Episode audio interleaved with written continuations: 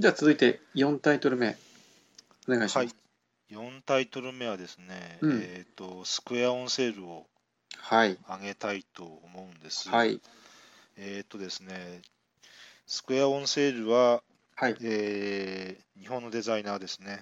はい。はい。えっ、と、デザイナーが澤田大樹さんはい。ですね。はい。澤田大樹さんっていうのは、えっ、と、他にも、えーゴーストップ。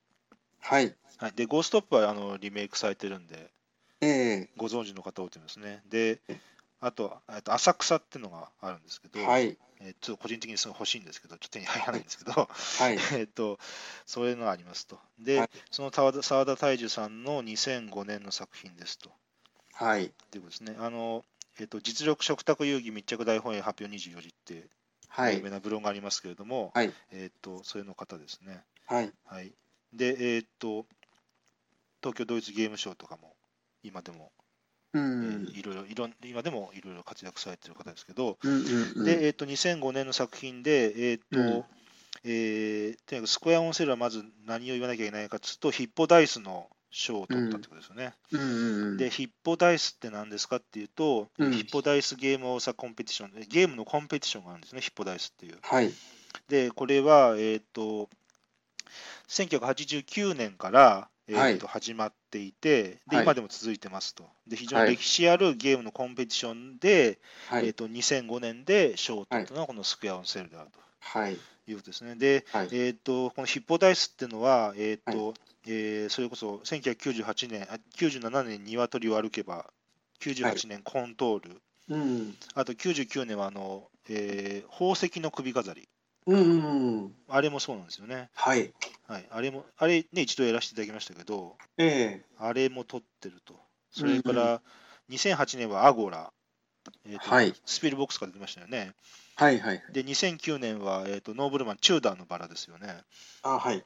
はい、っていうふうにして、そういうふうに商品化されてる有名なゲームもたくさんあるというところですね。で、あと名前を変えていろいろ出てるものもあって、うん。うん。でもそれも含めると本当にいろいろありますと。えうんーとうんうん。いろいろエミーラだったり、ポートベロマーケットだったり、まあ、もう言っていくときりがないんですけど、あなるほど。そうですね、それありますと。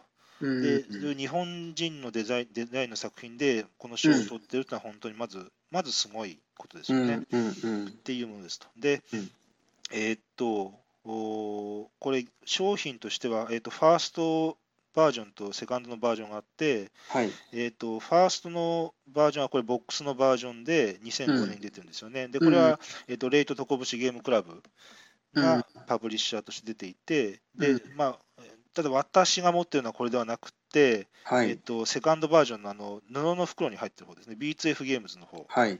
です。で、これはセカファーストとセカンドで全然こあのコンポーネントが違っていて、うん。えーファーストの方はこう宝石だったり、木のタイルだったりするんですけども、うんえー、とセカンドバージョンの方は、えーとまあえー、とコストを抑えた感じ、スポンジのタイル、それから、あの市販のゲームチップっうんうんていう感じですね。はい、うん。それで作られてますよと。でまあ、個人的にはこのファーストエディションが欲しいなというところですと。うんで、まあ、まあ、そうでは置いて、ちょっとゲームの中身に行くと、はい。えー、とこれは、えー、と同時で、同時並行して起こる押し出し競りをやっていくってことですね。うん。で、えー、とゲームのめゲームの大まかに大まかにざっくりゲームを言うと,、えーとうんパネルクイズアタック25のパネルを取るっていうアクションを競りでやるっていう感じですよね。うんそれをそれを押し出し競りでやってるうんというところですよね。うん。で、えー、とだから、えー手番になったらあの、はい。いまあ、いくつか自動処理があった後にコインを競って、私ここにタイルを置きたいですって言ってコインを出すと。うん。だけども押し出し制なんで、他の人がそれよりも1枚以上高くそこの場所積まれたら、うん。あの押し出されるんで、でこの押し出した時に押し出された人はそのコインは自分の手元に戻るんで、うん。でそこら辺もちょっとよく考えないとダメですよというところですよね。うんうんうんで、えーっと、えーっと、で次、次に自分の手番が回ってきたら、えーっと、カウントダウンが始まって、すサイコロが2の目のサイコロを1にしますよと。うんうんで、でもう一巡回ってきたら、やっと競り落とせますよと。だから、えーとうん一周一周、2周かかってやっと競り落とせますよっていうところですよね。うんうんうんうんで、競り落としたタイルを乗せて、で、うんこの後はあの、えっとアタック25っていうか、オセロなんで、はいあの。まずそこにタイルを置いて、で挟むようなとこがあったら、あのボンボンボンって言ってこうあの、オセロで置けていきますよと。はい。で、最終的に一番上に乗っかってる色の人があの積んであるタイルの分得点なんで、はい。ま。あえっとより後から乗っけた方がいいですよねっていうところですよね。はい。で、えーっと、そうですね、まず、すこのゲームは、まず、うんまずあの一応、えーっと、不動産のそういう売買っていうか、競売っていうのが一応テーマであるんですけれども、まあ、コンポーネントからそれを読み取ることは難しくて、まあ、コンポーネントから受けるテーマ性はないですね。ないです。うんうんだからあのそういうコンポーネントからテーマををこう読み取って、そこからこう述べあのこう世界観に没入していこうっていうのが好きな人は、ちょっとそこはあの難しいところではあるかもしれないですけれども、うん。その運要素が全くなくて、はい。で、えー、とこの押し出し性でで、しかもこのゲームは、えーとえー、と基本的に自分あの、みんなが持ってるお金がぐるぐるぐるぐる回っていくゼロサムのせいなんですよね。はい。で、こういう、えー、と全く運要素のないこういう押し出し競りをやっていく、この非常にメカニクスとしてソリッドな、はい。で、えー、とちょっと他にあんまり類のない、うん。で、この一手一手一手が非常にシビアな運要素のない、うん。このメカニクスはちょっと他にはなくて、はい。えー、とそういうメカニクス好き、ルール好きな人は、うん。ぜひ一度やっていただけると、うん。本当にしびれるんじゃないかなと思うんですよね。うん。で、うん澤田さんの作品で一つよく言われてるのが、時間軸がずれていくっていうことがよく言われるんですけど、うん。えー、とそれは何かっていうと、要するに、えー、とここタイル置きたいですって言ってあの、うんチップを乗せてせるわけですけれども、そのアクションと、そのアクションが実際にこう解決されるタイミングっていうのが、他のプレイヤーによって今度ずらされる可能性があるわけですよね。はい。はい。あの要するに単純に2周回ったら自分のがタイルを置けるわけだけれども、うん。えー、とよ例えばし別のプレイヤーに押し出されたりして、そのうん実際にタイル、えー、と競りを始めましたっていうところから、実際にタイル、タイルが競り落とされて、そこにタイルを置きますよっていう、そのそこのタイミングっていうのは、どんどんどんどんプレイヤーによってずらされるっていうわけですよね。うん。で、そういう、えーとえーそういうこうプレイヤーによってこう少しずつ軸がずらされタイミング、えーと、実際に発動するタイミングがずらされていく、そういうアクションが、もうそこかしこで平行的にこうずれこうずずれながら、片方、一つはずれながら、一つはそのまんまこう起こっていくと。うん。そそこのそこの中でのこのコントロールですよね。うんでそこは、えーとえー、と同じ、えー、と澤田さんのゴーストップも同じところがあって、うん。ゴーストップも得点カードがめくられたときに、ゴーかストップかまあ置きますよと。うん。で、置くんだけれども、そこで答え合わせあれしないですよね。うんで、その後次の次の得点カードをめくって、また仕込むと。で、うんでさらに次の得点カードをえー、とめくって仕込んで、もう 5, 枚得点カードをめくって仕込んだ後に、うんえー、とやっと,、えーとこえー、と答え合わせをやってきますよと。うん。だから、えー、と仕込んだ GO かストップかのそのアクションっていうのの結果、答え合わせっていうのは、それから5順経った、5ターン経った後にやっと、えっと分かりあわかるわけですよね。で、そこの、うんそこのずれていくこの感じっていうのは、うん GO ストップとも似てるところがありますよっていうとこうろん。ですね。あと、えっ、と、このゲームは、えっ、と、手番になったらまず自動処理がたくさんあるんですよね。てえーとはいまず手番になりましたって言ったら、えーとえー、と 5×5 の、えー、とフィールドのうん。中央の 3×3 のタイルに乗っかっている、えー、と自分が過去に競り落とした、競り落として残っているコインの残骸って言ったらあれですけど、それをまあうん一応1枚ずつこうぴょぴょぴょって回収していくことができますよと。うん。で、その後、えっ、と、えー、競り、競り、競られているそのサイコロのカウントダウン、2の目は1の目にして、1になっているところがあったら、それは自動的に競り落とされますよという自動処理が2個あって、その後、うん。えー、と自分のアクション、セルか、もしくは、えー、と辺にあるコインの回収かっていうその2択になるんですけども、うん。えー、とここら辺の、まず手番が始まった時に、競り落とされたかどうかをチェックしますよっていう、ここら辺のそのチェック自動最初に自動処理があるっていうところは、うん。えー、と独まあ、独特なところで、まあ、これは本当あの、まあ、国チアの万里の長城とかコルセアとかもまあちょっと似てるところあるんですけど、うん。そういうあの手番が始まった時にチェックをしますよっていう、まあ、仕組みがあるよとうんうん。いうところですよね。で、えーっと、このゲームは、えー残ったタイルっていうのは、あれ、残しておくと1枚マイナス1点なんですよ。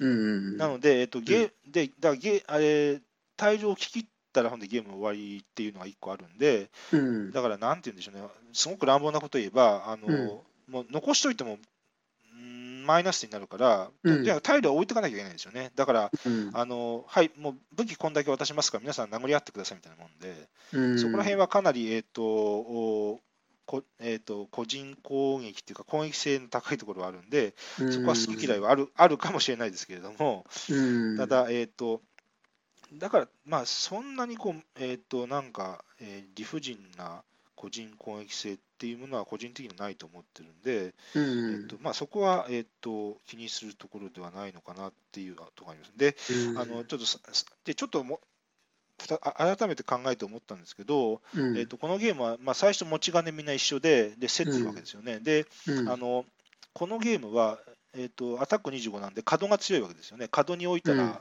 うん。全部取れるんで、だけども、えっと角に競っておいたお金っていうのは、もう絶対に回収できないわけですね。うんあのゲームの仕組み上、そうなってるんですよね。うん。うん、っていうことは、えっと角にうん。貼ったお金っていうのはだんだんゲームが登場してこなくなるわけだから、えっとうん全体のお金の総量っていうのは少しずつ減ってってるわけですよね。うんうん、で、あのーあ、それってオロングもそうだったなと思って、うん。だから、えっ、と、あ、そうか、オロングもそうだったなと思って、オロングもそうですよね。あれも、はい。あのーえっ、と、えーモアイを建てるときに、あのその時におか手持ちのお金をこうあのリソースに置いていくわけで、だから、えー、とあれもゼロサムの、あれは二次性ですけど、ゼロサムの競りなんだけれども、えー、とだんだんだんだん、えー、と市場にあるお金ってのは少しずつ減っていってるっていうところがあって、うん。でじああ、そっか、オロンゴとの共通性っていうのが実はここにあるんだなっていうのをちょっと考えて思ったりだとか、うん。っていうですね。で、えっ、と、あのーまあ、オセロなので、うんあのー特に例えば5枚乗っかってるところに上にドンって1枚置きゃほんで6点なわけですよね。うんうんだから、えー、とそこの後半の得点の上下っていうのは、まあ、荒いっちゃ荒いですよ、確かにね。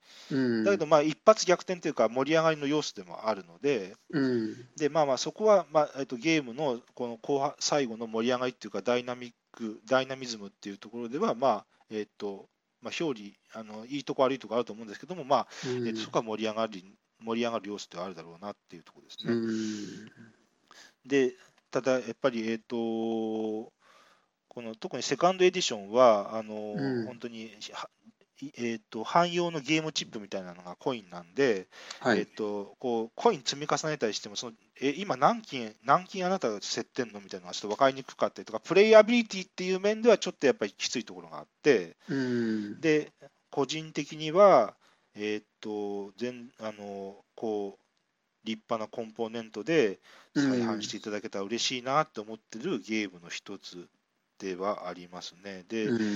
でえーっとこれは2005年の、まあ、本当に同人の作品なんですけども、はい。こういう2005年っていうこの時期で、こういう、あの特色のあるソリッドな、うん。えー、とゲ競りのゲームが出ているっていうのは、えーはいと本当に知っておきたいところだし、遊んだことない方は一度遊ばれてはいかんかなと思うんですよね。はい。うん。うん。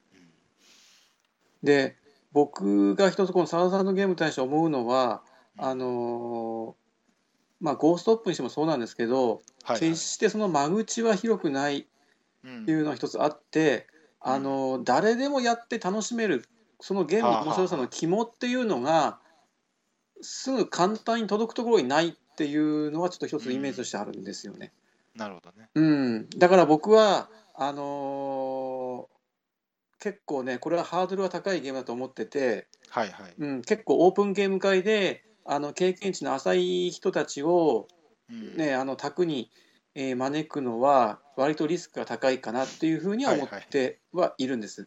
なるほどね。うん、でじゃあどこがこのゲーム僕として評価してるかっていうと僕澤田さんのゲームっていうのは一つあの批評性っていうかね批評っていうのは一つのタームとしてうん。自分の中にあって例えばその、ゲームと批評って何？どういうことっていうふうに思い思うし僕もそこうまく表現できないんですけれどもうん。例えばあのメルクルのゲームがよくあの批評性があるゲームだっていうふうに言われるのと同じような、あのー感覚で、あのーこのゲームが一つの批評として成立しうるっていう一つのいいサンプルなのかなっていうふうにも思ってます。ちょっとここはね話すと長くなるし深い 深いテーマなのでまたあの十分にじっくりと準備した上でまたあれであれですけどね。うんそうええそういうひそういうひ批評としてそれをそれをゲームとしてそう表してると。うん、なんどう言ったらいいのかな、そのままずあの要するにその古びないっていうのと、うん。まあ、オリジナリティとか斬新だとか、うん。うん、あのこびないっていうのかな、あうん、たで例えばあともう一つあの国津屋競りといえば国津屋だと思うんだけど、ーはいはい。うん、でその国津屋の競りに対するこの東洋からの返答というふうにも取れるんですよね僕にはね、ううん、こんな競りゲームも作れるんだよみたいな。はあはあはあ。うん、多分あの澤田さんはおそらく相当クイーンアの競りの研究なんかも僕はしてると思う思うんですよね、ドイツゲームかなり詳しい人で、でそれそういったあのクイーンズエアのきら星のような競りゲームのあの上々たるタイトル群に対する一つの返答なのかなっていうのと、うん。うん。本当にそのただもう全く古びないこのシステムですしあの今言われた松本さん言われたようにねあのぜひともあのリプリントリメイクしてまたあの出す価値は十分あるんじゃないかなとは思いますよね。うんうんうん、ゲームマーケットとかではい、またこういう感じのって言ったらあまりに大まかすぎるけれども、まあ、こういう感じのうん。同人作品とかがうん、こう出てきたらいいなっていうのもありああなるほどね。それはあるね確かにうんね。うん。うん、本当にその才能のあるというかあの人じゃないと多分無理だと思うけどね。ううん。ん、うん。だから本当この特にセカンドバージョンなんかはもうコンポーネントは本当に安っぽいんですけども、うん、まあ、ただ全然それをあのそれをうん、なんかと解き伏せるかのようなこの強靭なオリジナリティのあるシステムがあって、うん、もうそういう本当にあの完成度の高い斬新なシステムとかメカニクスってやっぱ古びないんだなっていうねそういう一つの証左でもあるよね。うん。うん、まあ、でもそもまなまずなかなか、まね、生まれ得ないもんなんでしょうね。そう。まあ真似できないですよねちょっとねまあなんていうか他の。ねうん。うん。はい、えっ、と、5タイトル目、うん。最後、軽い感じになりますけど、バケツ消防士はいですね。はいえっ、と、ちょっと、国津屋の名前もちょっと出ましたけど、最後、国津屋ですね。はいえっ、と、バケツ消防士はバケットブリッジで、うんえっ、と、これはですね、えっ、と、もともとハニーベア、はちみつくまさうんんですね。それがモットーですね。うんで、えっ、と、ライナ・クニツヤがデザイナーです。で、うんえっ、と、もともとハニーベアーズ、これが1998年。で、うん。えっと、これピアトニックから出てます。で、でそれの、おまあ、クニツィアはよくあるやつですけども、テーマを変えて、えっ、と、はい。えーとハニーベアーズは蜂蜜を取るクマさんってことだったんですけども、はい。そこから、えー、とこう火事を消す消防士さんっていうのにテーマを変えて、はい。まあ、クニツィアでよくよくあるやつですけども、それで、えーとえー Face to Face Games から2007年に出たのがバケットブリッジ、えーとバケットブリッジじゃないや、さっきからブリッジブリッジ言ってますけど、うん。とえっとまあ、バケツ消防士はい。になりますね。で、はい。これが2007年。で、私が持ってる版もこれです。えー、3人から5人、うん。7歳以上30分っていうところうです。ん。うん。うん。で、えーっと、まずどんなゲームかっていうところですけども、うん。えーっと、えーまあ、カード配られますよと。で、うんえーえーまあ、色が色が書いてあるカードがあって1、1とか2とか書いてあるカードがあって、うんで、えーっとそのその手番になったらもうそのカードをプレイして、例えば赤の赤の1っていうカードをプレイしたら、赤の駒をすごろくみたいに一歩ぴょって進めますよって、ただただそれだけですよね。ではいそれをずーっとやっていくだけですよね。うん。で、である駒が、えーとうんゴールっていうか、そのボードの一番さ先の、一番進んでゴールに行ったら、そこでゲーム終了と。うん。で、そこで、じゃあ得点は何になるんですかっていうと、うん。えー、とその時にプレイしないで残ってた手札が得点源になりますよとうん。でえー、と例えば、えー、と2のカードが2赤の2のカードが残ってて、うん。で赤の駒が、えー、と2のマスに最終的にゲーム終了に止まってたとしたら、えーとえーそれで、まあかえー、と何点とかいうところですよね。うん。で、えー、とどん先にどんどん進んでればす進んでれば進んでるほど、えー得点が高いんで、うん。でも、えっと、カードは残しないと得点にならないんで、だから他の人に進めてもらって、自分は高い得点のカードは残しておきたいと。はいはい。いう、でもう本当に国津屋らしい。うん。っていうところで、でちょっとそのよ、まあ、国津屋らしいって言われてるんですけど、はい。まあ、ちょっと国津屋らしいっていう言葉だけではちょっともやっとしてるんで、ちょっとそこをちょっとつ、もうもうちょいちょっと詰めて考えてみたんですけど、うん。えっ、と、このバケツ消防士はフリンケピンケとか、うん。えー、と交易王とちょっとつあの、まあ、感じとしては似てるところがあると思うんですよね。ええ。でで、フリンケピンケはまずよく似てると思うんですよ。はい。あのあれも、えっ、とおチえープレイしてチップを取っていくんですよね。はい。で、えー、とでフラグで終了ってなった時に、えーとはい最終的に各チップの価値が決まっててっていうところですよね。うん。で、あのあれもこう周りを周りを見ながら、こううん周りのプレイを見ながらこう、あこれ価値高くなるんだなとか思いながらやっていくってとこがあって、うん。であと交易王もそこは似てるとこがあって、えっとうんあえっとああいうプレイしたから、この品物これから価値上がんじゃねえのとか思いながらこうやっていくっていうとこですよね。うん。で、でえっと、ジレンマっていうのをよく言われていて、うん。で、ジレンマ、ジレンマって言うんですけど、でジレンマって何かっていうと、ちょっとここから言葉の定義の話なんですけど、うん。えっと、ジレンマっていうのは、えっと、うん。ジレンマなんですよね。うん。うん。で、ジっていうのは2つってことなんですよね。うん。ジメジメチレーツみたいなもんで。うん。で、えっとジレンマっていうのは、えっと、正確に言えば、えっと、2つ選択肢があって、うん。で、どっちを選んでも自分にとって何らかの不利益な状況が起こるっていうのが、まあ、ジレンマ。なんですよ。だから3つ選択肢があるのは、厳密にはジレンマとは言わない。はいはいはい。でまあ、それはトリレンマっていうんですけど、はいはい。なんでジレンマであると。はいでっていうのでいうと、国津屋のこのバケツ消防士っていうのは本当にジレンマなんですよね。うん。えっと、えっと、えっと、手番になったらカードを1枚必ずプレイすると。で、あのパスはないんですよね。うん。で、えっと、例えば赤のカードをプレイししなかったら、そうはい。すると、それが得点源になると。うん。だけども、その赤のカードをプレイしないと駒進まないんで、うんえっ。と、得点は得られない。得点はうんもう。0点で終わっちゃうよと。うん。っていう、ええーと、カードをプレイしたらプレイしたで自分にとって不利益だし、カードをプレイしなかったらしなかったで不利益だし、うん。もう明確に2つこの選択肢、どっちを取ったってジレンあの不利益になるよっていう、うんもう本当に絵に描いたようなジレンジレンマであるなるほど。というところですよね。うん。で、ここで、でえー、と国津屋とよく一緒に語られるのがシャハトで、うん。で、じゃあシャハトと何が違うのかなっていうところをちょっと考えていて、うん。で、えーっと例えば、うんまあ、コロレットもパトリツィアもそうなんですけど、うん。まあ、例えばパ,パ、えーっとパトリツィアにした見たら、うん。えーっとえーあれで起こるものっていうのは、カードを、ここにカードをプレイすると、あれ、うんカードをプレイしたところに置いてある札を取るんで、はいえーっとあのカードを取りたい、でもここにカードプレイしてあのカード取れないっていうのがあって、でもここにプレイしないと塔を置けないから得点取れないしっていうのがあるんですよね。まあえっと全く同じとは言いませんよ。全く同じとは言わないけど、うんまあそういうジレンマがあるよというところですよね。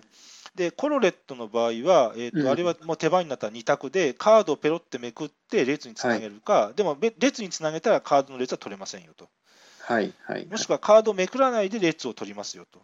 うん。だからまあ列は取れるんだけど、もしかしたら、えっともっと得点が高いカードになるか、列が他にできるかもしれないしっていうところですよね。うん。で、そこも一応まあ2つ選択肢があって、まあ、あの全く同じとは言わないけど、まあ、ジレンマですよと。うん。で、じゃあそれ何が違うんですかって話なんですけど、まあうんえっとここからはここからは私が一から考えたわけじゃなくて、まあ、ちょっと他の方が言ってることの半分受け売りなんですけども、うんちょっとまあ具体的に言うんですけど、うんえっと、シャハートっていうのは、うんえっと、さっき言った、えっと、ここにカードをプレイしたらこの札取れないよとか、はい。えっと、それから、えっと、この列のカード取るかにはカードをめくる前にそれやんなきゃいけないよっていうのは、えっとうん、これは、えっと、しルールに起因してるわけですよね。うんうんうんル。ールでそう決まってるわけですよ。はい。だから、これは揺るがしようがないんですよね。はい。だだってルールで決まってるんだから。はいはい。だからルールで決まってるジレンマなんですよね。うだからこれ揺らぎようがないんです、絶対に。そう決まってるゲームなんだから。うん。だからその中でやっていくしかないんですよね。うんっていうのがシャハトですよ。あの全部とは言いませんよ。あのまあうんおちょっと例を言って言ってるんですけど、うん。っていうのと比べたときに、じゃあ、バケツ消防士とは何ですかっていうと、うん。これって、えーとうん例えばこれ、これはちょっと思考実験ですけど、例えばゲーム始まったときに、あるプレイヤーがいきなり、はいって手を挙げて、はい。あの私、赤のカードを得点する気ないんで、私、赤のカード絶対プレイしますって、まあ、仮に言ったとし言うじゃないですか、プレイヤーが。はいはいあのこれゲーム壊れるから、こんな言わないですけど、もちろん、はいちょっと思考実験として言いますけど、はい。でそうなると、少なくとも赤のカードをプレイするっていうことにおいては、ジレンマ生まれなくなるわけですよね。ああ、なるほどね。はい。だって、あのそうですよね。だって、あのうん。そその人が赤のカードを絶対プレイするって言ってるわけだから、赤のカードを進めて、進んでくれるわけだから、うん。自分にとっては赤のカードをプレイしようかどうしようかっていうジレンマは生まれなくなると思うんですよね。っうん。赤のカードはもうプレイしないでいいという。ていうことですね。だからそこではジレンマは生まれないわけですよね。ううんん。あのちょっと論理的におかしかったらまた突っ込んでほしいですけど、な なんですよね。うん。じゃあそれはどういうことかっていうと、うんえー、とこのジレンマっていうのはルールに起因してるわけではないって言っていいと思うんですよね。うん。ププレイヤーに起因しているうん。うん。っていうことですね。うん。要するにあのそのプレイヤープレイヤーによってジレンマが作られているうん。うん。っていうことですよね。うん。でで、えーとそういう、えーと人間っていうのは最大のランダム発生装置だと思うんですけど、あのうんカードめくりとかラあのサイコロと違って、うん。そういう、えー、とジレンマのジレンマの発生をルールに起因してるんじゃなくて、人間のプレイによって起因してる。で、人間に起因しているから、うんあの要するにプレイ中に揺らぎが起こるわけですよね、あとそのそのジレンマが。うん。で、ジレンマが解消されるかもしれないと。はい。っていうことですよね。だからそういう、えっ、と、ジレンマが、えっとうんかっちりとルールによって決まっていても、揺らぎようがない、うん。解消されようがないっていうのが明確なんじゃなくって、うん。えっと人間によプレイヤーによって起因しているから、あのうん。不確定な揺らぎがあるわけですね、ジレンマうん。に対して。うん。あのえっとあのゆるいジレンマになるかもしれないし、あのうんジレンマが解消されないかもしれないっていう、なんか、なんかそこが、この要するにルールによって起因しているか、それとも人間によってジレンマが生まれているかっていうのが一つ、うん。その国千谷国千谷らしい、あのよく言われる、なんか、もやっとしてるねっていう、あの感じに一つ、うん。あの原因としてあるのかなって、勝手にちょっと思ってるところがあって、うん。でそこはあの、えー、とゼロとか、はい。攻撃王とかフリンケピンケとか、なんかうん私のイメージではな、なんかあれなんですよね、もうなんか、あのなんやろ、3人とか4人で綱引きやってるようなイメージがあるんですよね、なんか、あの要するに、うん。もうなんか、い。みんなで引っ張り合いっこして、うん。でなんかみんながみんなこう一生懸命引っ張るんだけど、3人とか4人だから、なんかあっち行ったりこっち行ったりして、それをもうなんか、その中でみんながもがいももがいてる感じ。うん。がやっぱ国津屋にあって、で、バケツ消防士はそこが本当にストレートに、ドストレートにそこら辺が出ているゲームのような気がするんですよね。うん。うんで、えー、とちょっとゲームで細かいこと言うと、まず、えーと、オールマイティのカードがありますよと。で、オールマイティだからあの、プレイしてどの色の駒でも進められるんですけれども、オールマイティのカードっていうのは、最終的に残ってても何の得点にもにもならないんで、えーとはい。どういうタイミングででプレイしたときに何色を進めるかっていうのは非常に大事ですよっていうのが、ちゃんと味付けとして面白いっていうところと、うん。えー、とあとあの、あのゲームは1のカードが2枚最終的に手札に残っていると、1のカード2枚で、それでかける5として扱うんですよね。うん。で、むちゃくちゃでかいと。はいはい。いうところですよね。はい。だったら1のカードをたくさん持ってる人、すんげえ得じゃんって話なんですけど、うんでもそれはそれで持ってない人は持ってない立ち回りようがあって持ってない人っていうのは、なかなかゲームを終了させないようにすればいいわけですよね。あ一つの方法ですよ。うんでそうすると1のカードのセ1のカードのセットを持ってる人はなかなかゲーム終わんないもんだから、うんちょっともう1のカードを出さ出してセットを崩さざるを得なくなるっていう一応立ち回り方もありますよと。うんでもちろんバケツ消防士は1ディールで終わるゲームではなくて複数ディールやってその総得点を得取るゲームではあるんだけれども、うん。まああのなんていうのそんなにうーんと手札運が悪いなら悪い悪いなりに立ち回り方はちゃんと作ってはありますよっていうところがあってうん。そこはえっ、とあのなんていうのやっててそんなにすつまんないゲームではないなと個人的には思ってるんですよね。で、まあ、ルールは単純だし。